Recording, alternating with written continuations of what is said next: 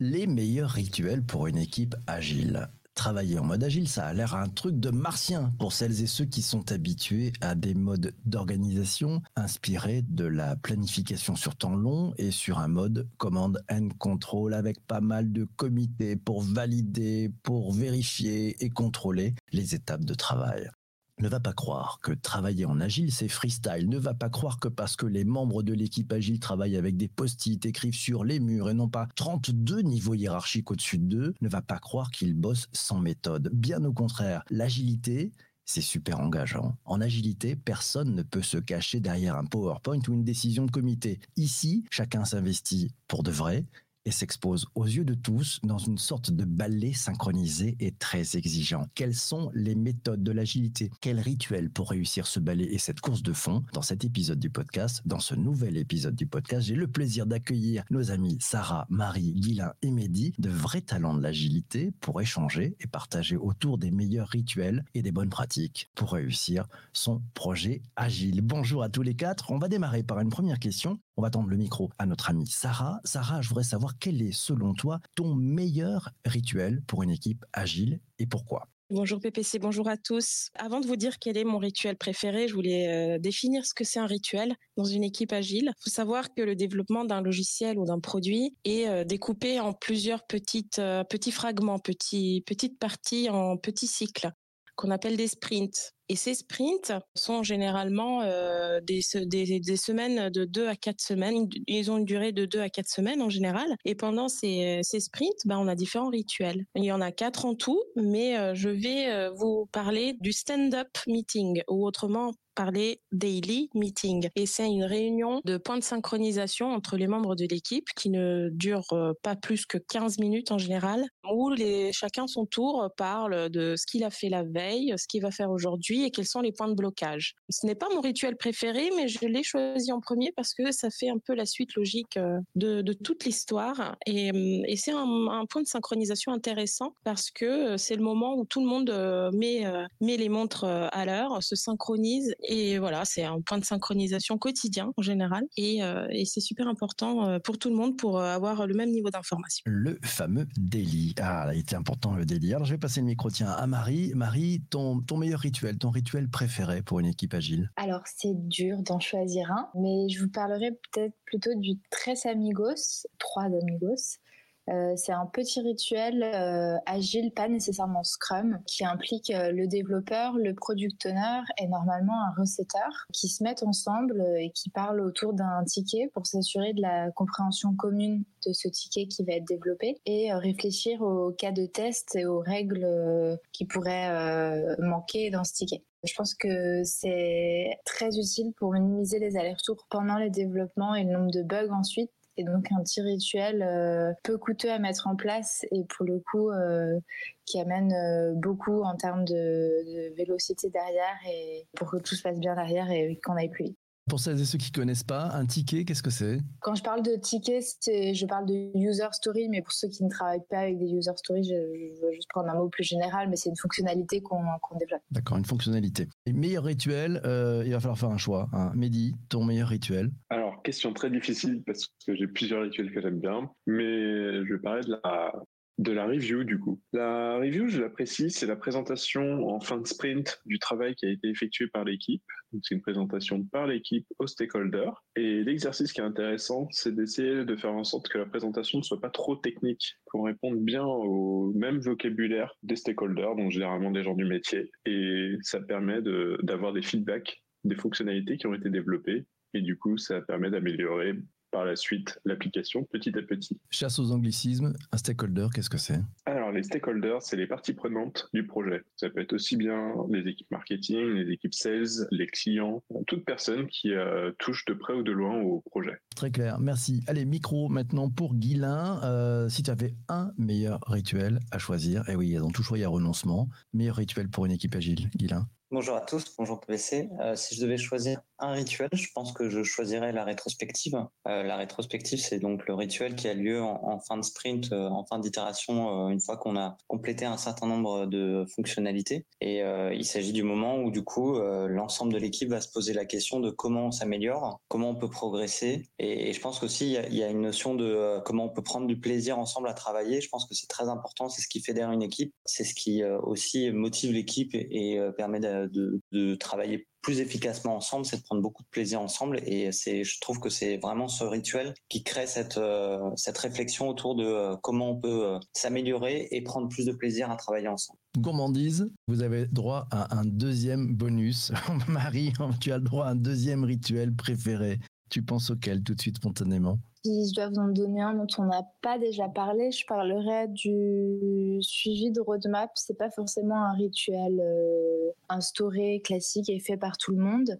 Euh, mais le suivi de roadmap, euh, je trouve qu'on dit que pour faire de l'agile, ça passe beaucoup par la culture de l'agile et la transmettre à, à, tous les stakeholders, donc toutes les parties prenantes justement du produit et notamment la hiérarchie. Et en faisant un suivi de roadmap régulier avec le client, en fait, on l'implique, on lui explique les changements de manière régulière on fait les ajustements avec lui au plus tôt et je pense que ça permet à l'équipe à la fois de se réorienter euh, au plus vite dès que possible et aux clients de comprendre ces ajustements et d'être euh, vraiment partie prenante c'est euh, extrêmement important pour montrer que l'agile c'est pas non plus comme tu le disais au début et comme certains peuvent le croire on fait un peu ce qu'on veut comme on veut dans tous les sens non il y a quand même du suivi et notamment du suivi d'indicateurs c'est très exigeant l'agilité hein. c'est très exigeant parce que c'est tous les jours, on y revient tous les jours, on peut pas se cacher hein, derrière l'agilité. Là, tout le monde est à nu et tout le monde doit donner le meilleur. Et puis c'est une course de fond, c'est une course de fond, donc euh, ça se joue aussi sur la sur la durée, sur le, moral de l'équipe. Mehdi, si tu avais droit à un deuxième rituel préféré, ça serait quoi?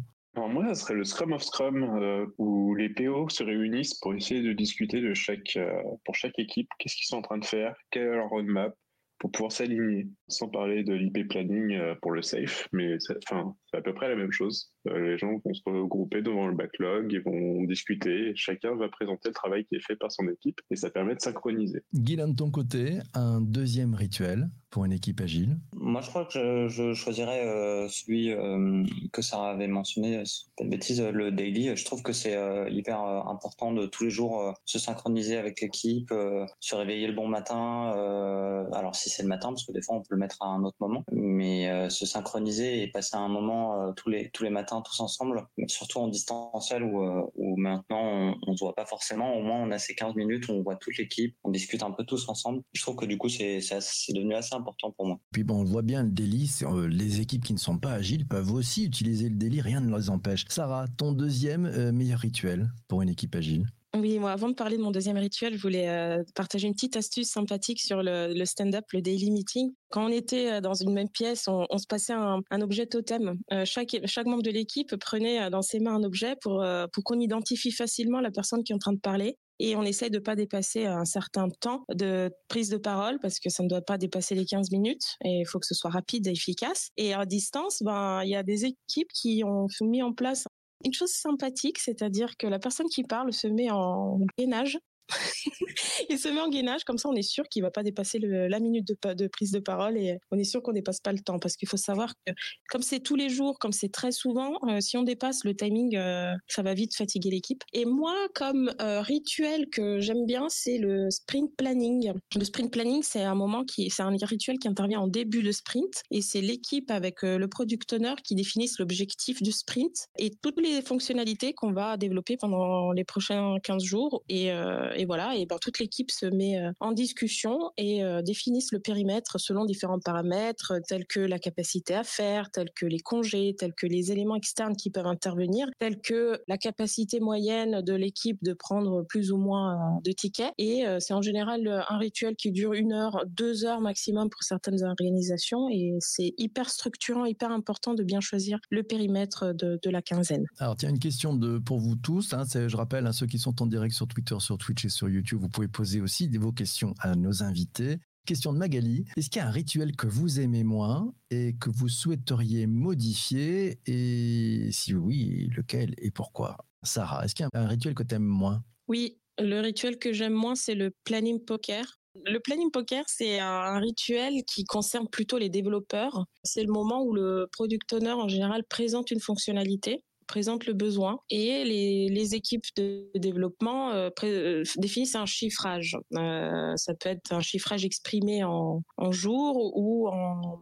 story point. Désolé pour les mots compliqués, mais c'est des c'est des points de valeur qu'on attribue selon la suite de Fibonacci. Si c'est un petit ticket, ça vaut 1. Si c'est un grand ticket, ça vaut 13 ou 21, etc. Donc c'est un moment un peu qui que personne n'aime, mais qui est très utile à la priorisation et aussi à, à, se connaître un peu, à, à, se connaître entre nous. Et hum, voilà, c'est le fameux rituel de chiffrage. Qui est intéressant d'ailleurs parce qu'on chiffre par rapport à la, à la, difficulté et non pas par rapport au temps. Hein. C'est ça, si j'ai bien compris le, le principe hein, sur euh, ce, ce système-là. C'est ça? Ça peut, ça dépend des équipes. Ça dépend ah. des équipes. Euh, mmh Ça dépend des équipes. C'est-à-dire, ça peut être la difficulté, ça peut être la complexité, ça peut être le temps passé, le temps que ça prend il y a différents paramètres qui rentrent en jeu. Et, c'est euh, comme un poker, chaque développeur euh, expose une carte. Voilà, pour moi c'est 1, pour moi c'est 3, pour moi c'est 5. Et quand il y a des accords, il y a débat, et puis on fait une deuxième tournée et on revote. C'est comme un jeu, mais euh, on a essayé de le rendre le plus, le plus ludique possible. Mais